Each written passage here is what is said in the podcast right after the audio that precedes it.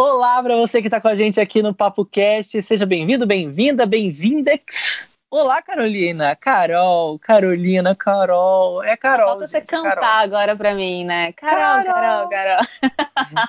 Felipe, eu quero estar muito animada nesse episódio, porque no episódio anterior, pelo amor da deusa, o que aconteceu comigo? Eu tava num lugar que eu realmente não podia falar alto, mas eu. Num horário que não era Cara, muito propício. É, duas horas da manhã, né? Que a gente gravou aquele podcast de ontem. É. Mas, gente, parece que eu tava muito morta. Eu queria dizer para vocês que eu estava quase dormindo realmente, porque eu acordo 5 horas da manhã quase todo dia, mas é que a minha voz ficou tão xoxa. Eu tentei fazer um contraponto, mas aí virou uma discrepância. Não, olha, Ai, realmente, eu não aguentei me ouvir. Eu tava ouvindo no carro, indo trabalhar. Eu falei, gente, pelo amor de Deus, acorda essa criatura. Não dá, não dá. Nunca mais eu vou gravar num lugar silencioso, assim, que eu realmente, realmente não possa falar. Um porque... lugar silencioso. Num lugar silencioso. Porque, olha, acredito que eu afastei muita gente ontem. Muita gente dormiu ouvindo você. Muita certeza. gente dormiu, para o bem ou para o mal da nação.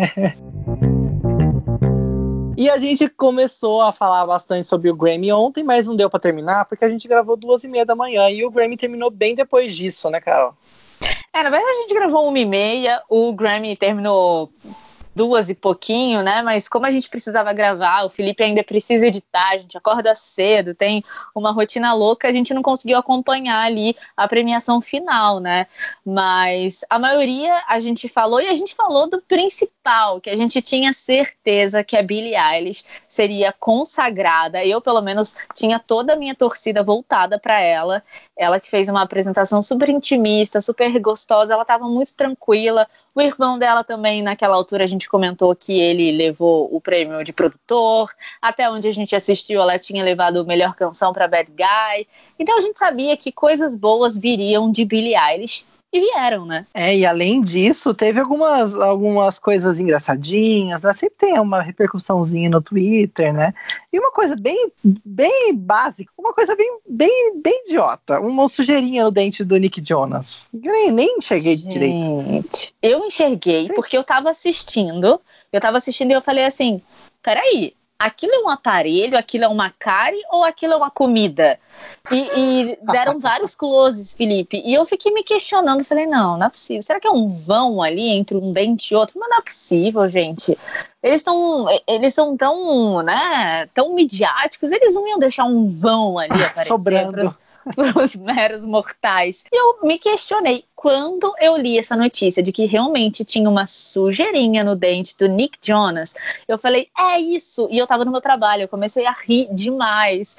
Eu falei, gente, como ah, como é bizarro, como é invasivo, né? Você tá cantando e de repente no fundilho do seu dente, da sua boca, aparece ali um pedaço de vegetal. E ele brincou com isso. Ele falou assim: bom, pelo menos vocês sabem agora que eu como vegetais. Deve ser a correria, né? Você tá no camarim, a gente sabe se dá uma futicada ali numa coisa ou outra.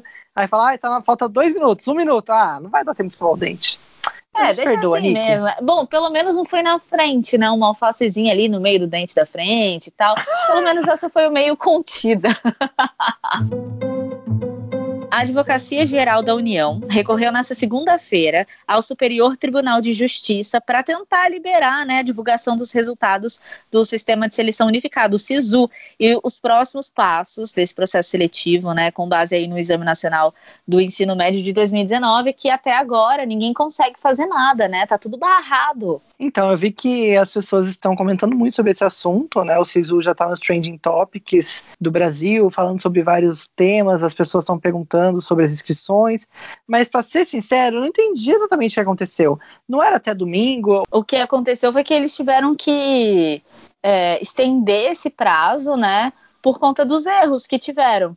E aí tá essa confusão, ninguém sabe, né, da, das suas notas, o pessoal tá realmente muito apavorado, porque você sabe, você lembra da sua época de ensino médio, final de ensino médio, ingresso ansioso, da faculdade. Né? Imagina, mistura ansiedade com isso, nossa Deus do céu, uma loucura. Os resultados do SISU, que estavam previstos para sair hoje, eles estão aí embargados pela justiça.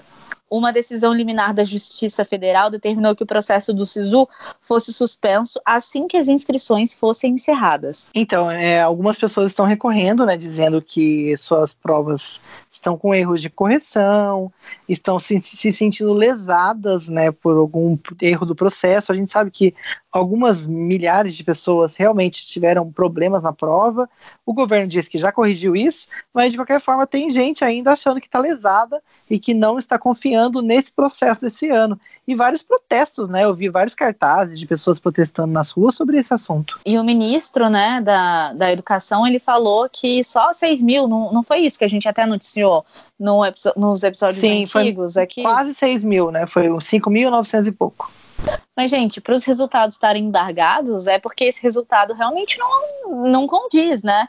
Porque olha só tudo que está causando, não é só em uma região, é no Brasil inteiro. Pelo que eu entendi, tem a ver com uma, com uma liminar de uma pessoa específica, né? Quando alguém pega e cria um precedente na justiça, por exemplo, uma pessoa física vai lá e fala assim: ah, eu não concordo com isso, eu quero rever essa, esse processo por essa por esse precedente, acho que acaba a, a Advocacia Geral da União decidiu paralisar até que tudo fosse resolvido, para que não houvesse dúvidas de que o processo é justo para todo mundo. Foi isso que eu entendi até agora. Tô meio confuso. É, a disputa judicial começou depois que o ministro da Educação, o Abraham Van Traub, e o presidente do instituto responsável pelo Enem, o Alexandre Lopes, admitiram que tinha uma inconsistência aí na correção dos gabaritos, né? E ele disse que o erro, o Lopes disse que o erro ocorreu na gráfica, em que foi impresso, depois nos cartões de resposta. Muita coisa está sendo falada, né? Só 6 mil pessoas foram afetadas, depois pessoas de outros lugares, como a gente também falou aqui, que as pessoas que tinham algum tipo de. Prova específica, né? De provas específicas, elas tinham que ser acompanhadas e tal, e não tinham aquelas provas. Então, de repente, é maior do que a gente está achando que é, né? Do que, Sim. na verdade, eles dizem pra gente que é. E o entendimento da Justiça Federal de São Paulo é que de nada mais, é que eles nada mais fizeram do que proteger o direito individual dos candidatos no, do Enem a obterem da administração pública um posicionamento seguro e transparente da prova que fizeram. Ou seja, esse entendimento é que enquanto não houver uma certeza da segurança individual de todos os candidatos, né, que haja essa clareza desse processo, isso fica barrado por um tempo. E a gente sabe que as faculdades estão aí bombando, né, final de janeiro, já tem muita gente que já está com as aulas assim a começar, quem está em faculdade particular, por exemplo, já as aulas já estão praticamente começando, então a, o mundo não para, né? A, a, o planeta não vai parar de rodar mas essa questão vai atrasar a vida de muitos alunos do Brasil, isso eu tenho certeza. E Felipe, duas faculdades já cancelaram as matrículas. Então, para você ver que realmente as pessoas, os estudantes que estavam querendo fazer vão ser afetados, nessas, né? nessas universidades, com certeza já estão sendo afetados.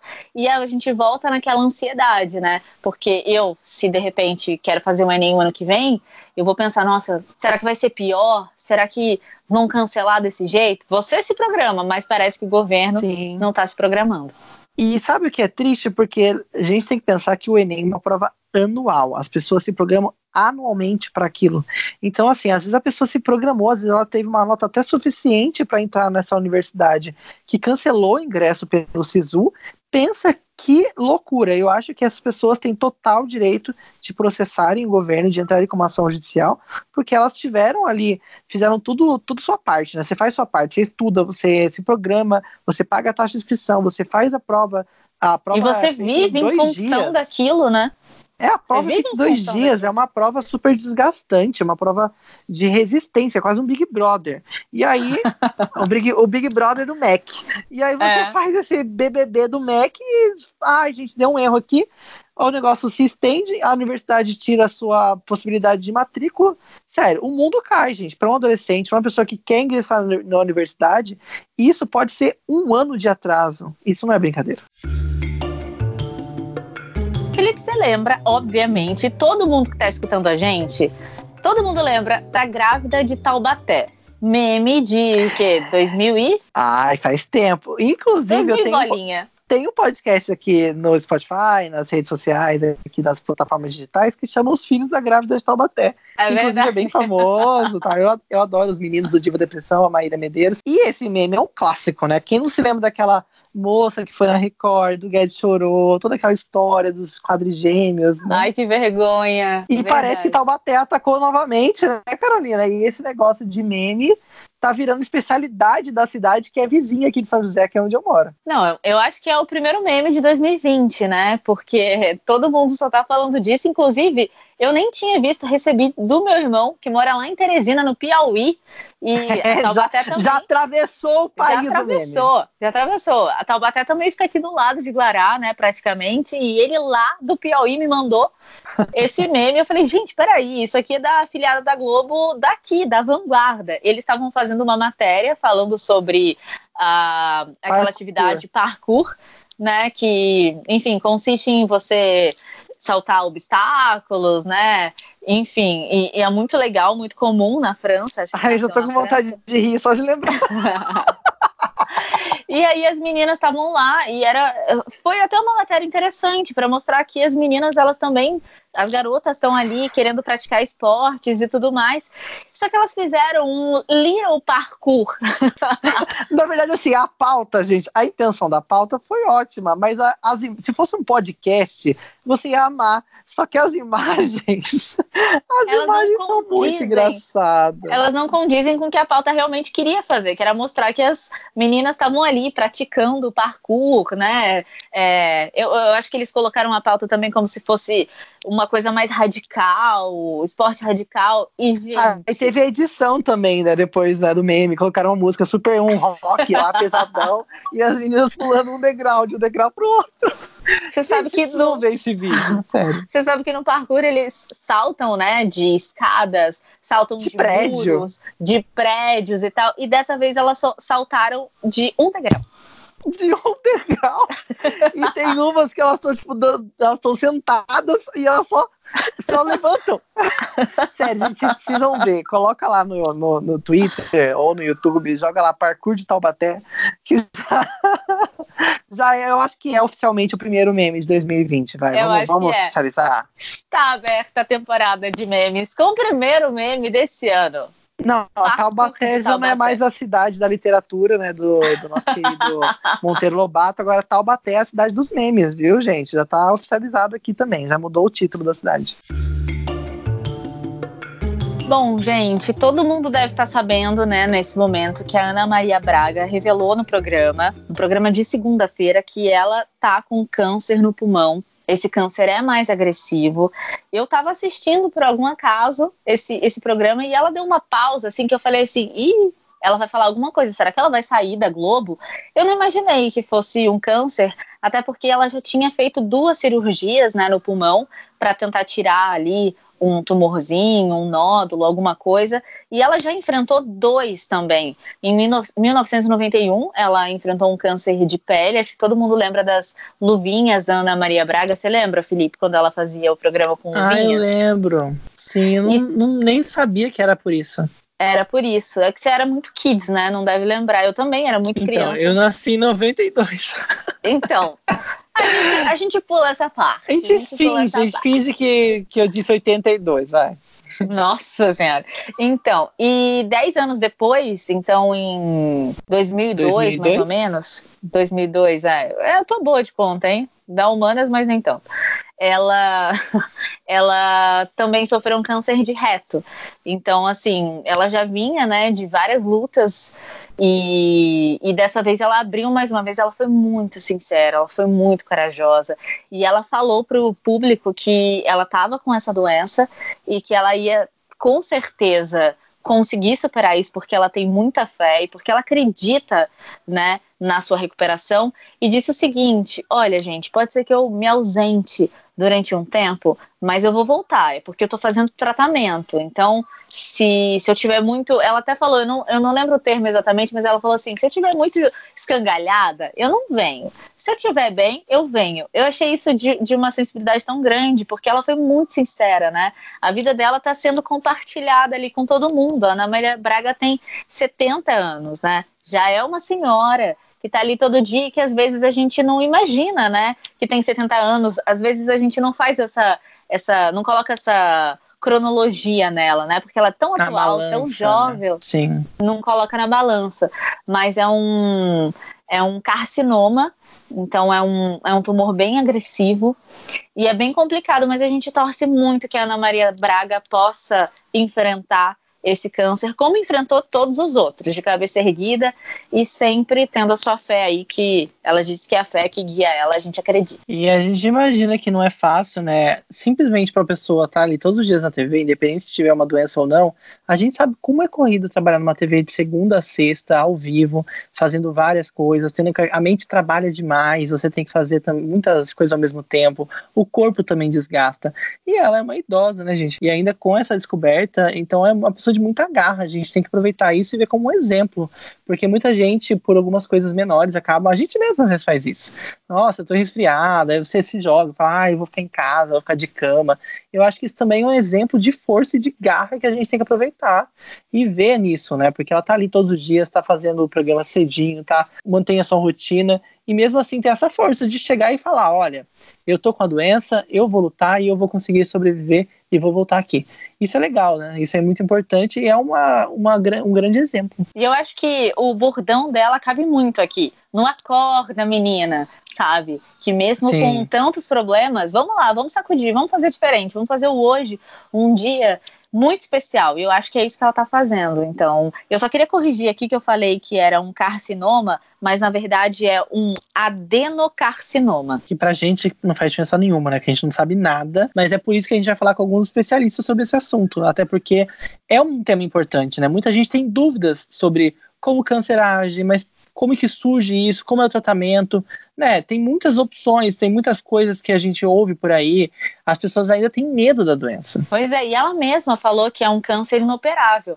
Mas a gente pensa, ué, por quê? Porque tá tão grave assim? Por que, que não pode operar? Nenhum câncer no pulmão pode operar, e é por isso que a gente vai conversar com o Dr. Orlando Paes Landim Borges. Ele é médico oncologista e vai tirar algumas dúvidas aqui pra gente sobre esse assunto. A primeira pergunta que eu tenho pro doutor é o seguinte: quais são os sintomas, então, do câncer de pulmão? Só quem fuma pode ter câncer no pulmão? É, primeiramente, a gente tem que citar o- as dores locais, né? Essas dores elas podem ser na região do peito ou na região das costelas, né? Uma tosse persistente. Essa tosse ela pode ser seca, né, sem nenhum tipo de secreção, ou às vezes até com sangue, cansaço, falta de ar, febre, uma perda de peso inexplicada. É, outra coisa que a gente tem que levar sempre em, em consideração é o aparecimento de caroços, nódulos na região do pescoço, né, aquelas famosas ínguas, né, aquele, aquele famoso carocinho que aparece na região do pescoço. Com relação a só quem fuma que pode ter, não. Na verdade, aproximadamente 90% dos casos né, de câncer do pulmão, de, de pulmão estão relacionados ao cigarro. Porém, existe sim uma chance do aparecimento da lesão pulmonar em pessoas que não são tabagistas. Doutor, agora uma coisa que a gente sempre tem dúvida é como que é diagnosticado esse tipo de câncer? É, primeiramente, a gente tem que começar sempre com um bom exame clínico, né? um bom exame físico, uma anamnese, né? cercadas ali de perguntas, né?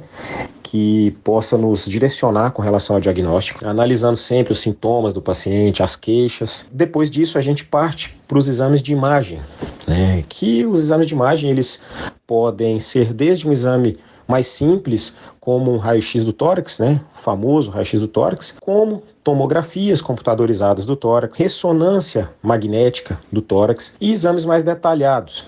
Qual é o tipo então de tratamento, doutor? É possível viver saudavelmente depois de um câncer no pulmão? Esse tratamento ele vai depender muito do estágio da doença que a gente fez o diagnóstico, tá? E ele, é, esse tratamento vai variar. Ele pode ser desde cirurgia, nós temos radioterapias, as quimioterapias, uso de drogas-alvo, imunoterapia. Então, hoje em dia, o tratamento do câncer de pulmão ele teve um, uma, uma evolução, né, como a medicina de uma forma geral, seja ela da parte cirúrgica, seja, seja ela da parte clínica, nós tivemos uma evolução muito grande nesse tipo de tratamento. É, se é possível né, viver saudável após um câncer de pulmão, sim, né? Como eu disse, a evolução dos tratamentos, a evolução é, da medicina, ela tudo leva para isso, né?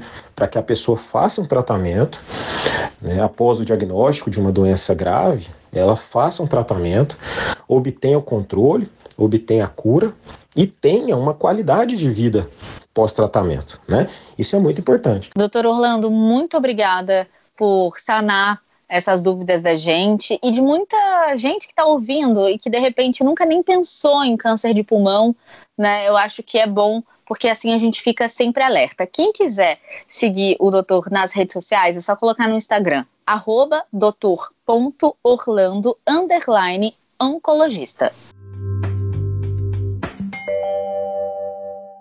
Carol, uma coisa que a gente sempre fica pensando é como que é o outro lado, né? A gente está vendo o exemplo da Ana Maria Braga, que está passando por esse câncer específico, mas várias pessoas passam por diversos outros tipos de câncer, até mais comuns do que esse, né? Câncer de mama, câncer de próstata. E isso acontece sempre. No Brasil acontece muito também. E às vezes a gente quer saber, mas como que é essa vivência?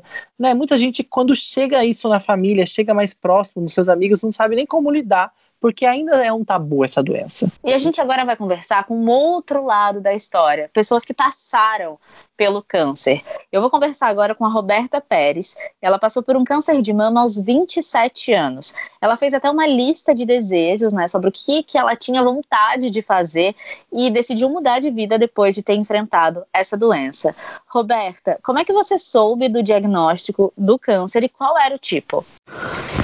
Bom, eu sou fisioterapeuta, especialista na área cardiorrespiratória. Eu trabalhava num hospital grande aqui de São Paulo. alıp É, sem perceber, eu nem me dei conta de que eu não estava cuidando tanto de mim. E daí foi um post na internet de uma amiga que tinha estudado comigo muitos anos antes, desde de criancinha. Ela fez um post na, na internet dizendo que ela estava com câncer de mama. E daí eu lembro que aquilo me chamou muito a atenção para minha saúde, como eu não estava cuidando nada de mim. Então comecei no endocrinologista, cardiologista, pneumo, é, o ginecologista, eu acabei nem lembrando, nem me tocando que eu tava há quatro anos sem ir no médico.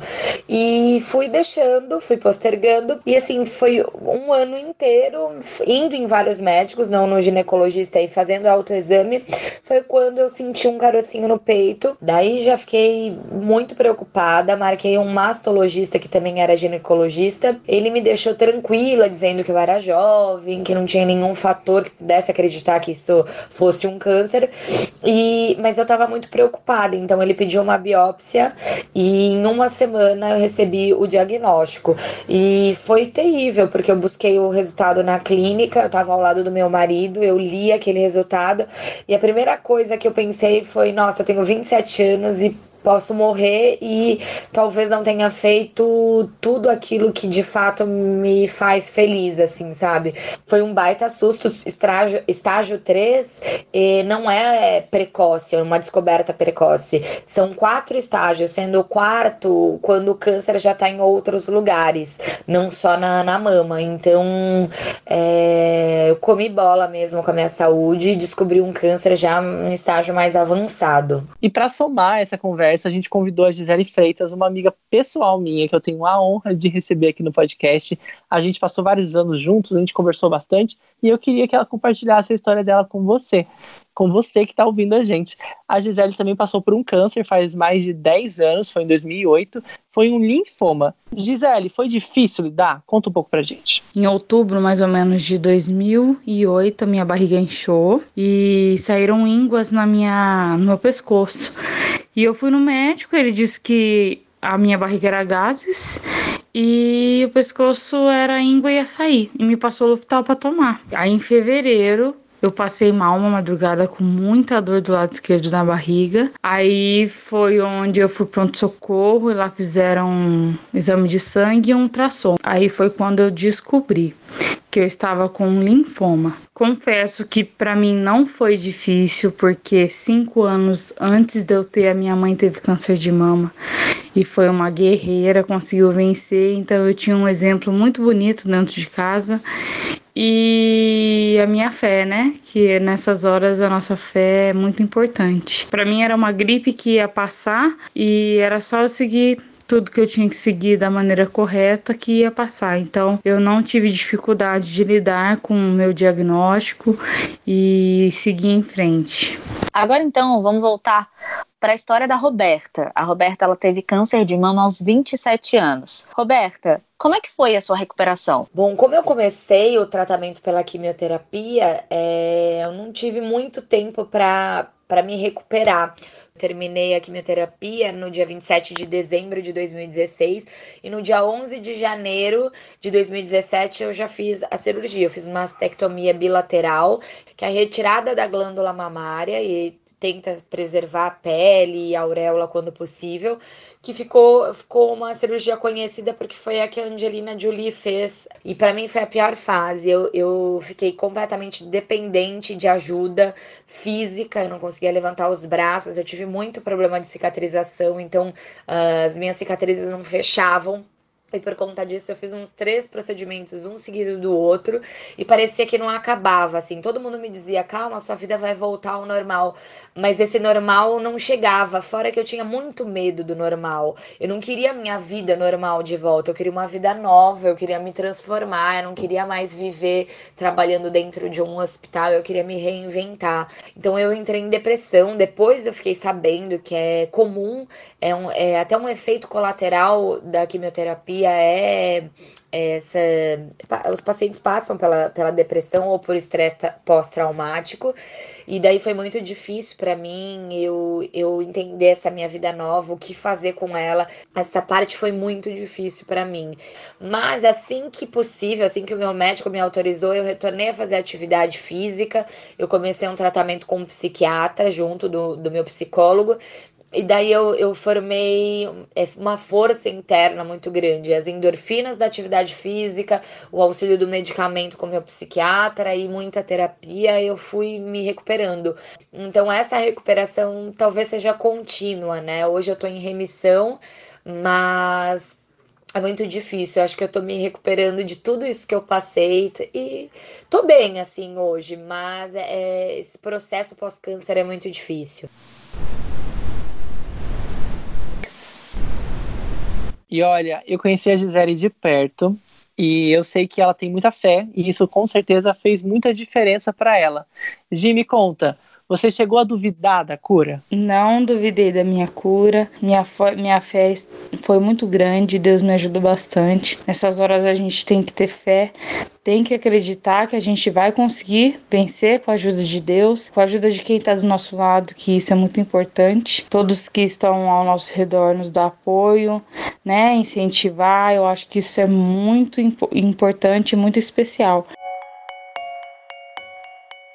Roberto, eu sei que você fez uma lista de desejos, né, e decidiu mudar de vida depois de ter enfrentado essa doença. Conta pra gente um pouquinho sobre essa lista e também sobre o seu trabalho motivacional lá no Instagram. Bom, meu Insta Instagram ele era um Instagram fechado e eu comecei a publicar sobre o meu tratamento com um objetivo meio que de é, ajudar as pessoas familiares distantes a entender que eu estava viva apesar do câncer.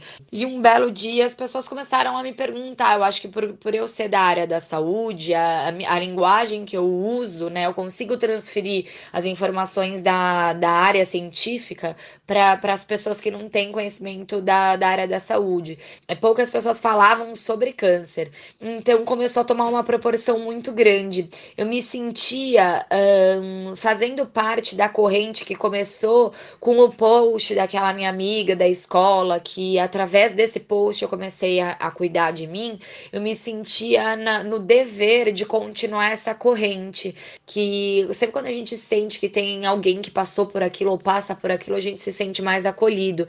Então eu comecei a fazer esse trabalho, eu amo fazer esse trabalho. Enfim, eu pedi demissão do, do hospital, eu me formei professora de yoga, de meditação. Eu tento levar a saúde mental é, através da meditação, das técnicas de yoga para dentro das empresas, para mostrar o como é importante, né, a gente cuidar da, da nossa saúde, inclusive para ser produtivo, né? Tem essa atuação nas empresas. Hoje eu sou palestrante, eu consigo, através do, do câncer como pano de fundo da minha história, eu consigo mostrar para as pessoas como eu me reinventei na na minha vida, na minha carreira, como é o empreendedorismo depois do câncer, ou como é esse empoderamento da nossa saúde, né? A gente ativo e responsável pela, pela, pelo nosso tratamento.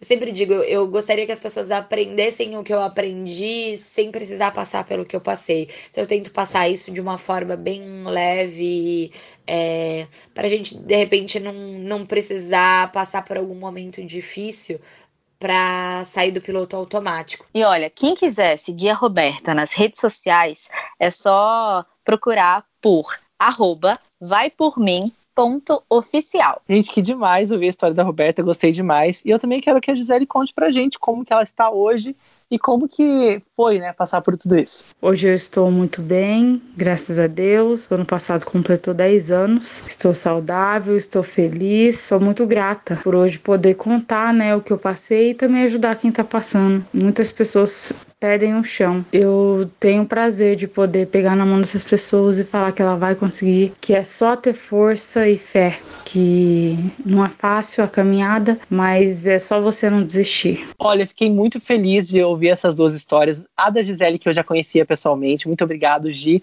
e também da Roberta, que foi um prazer receber aqui no podcast, que compartilham, né, sempre com os amigos, compartilham com, as, com os familiares, suas histórias, e isso faz com que outras pessoas também tenham forças para superar essa doença. É isso aí, obrigada por você que ficou aqui com a gente, ouvindo o podcast PapoCast.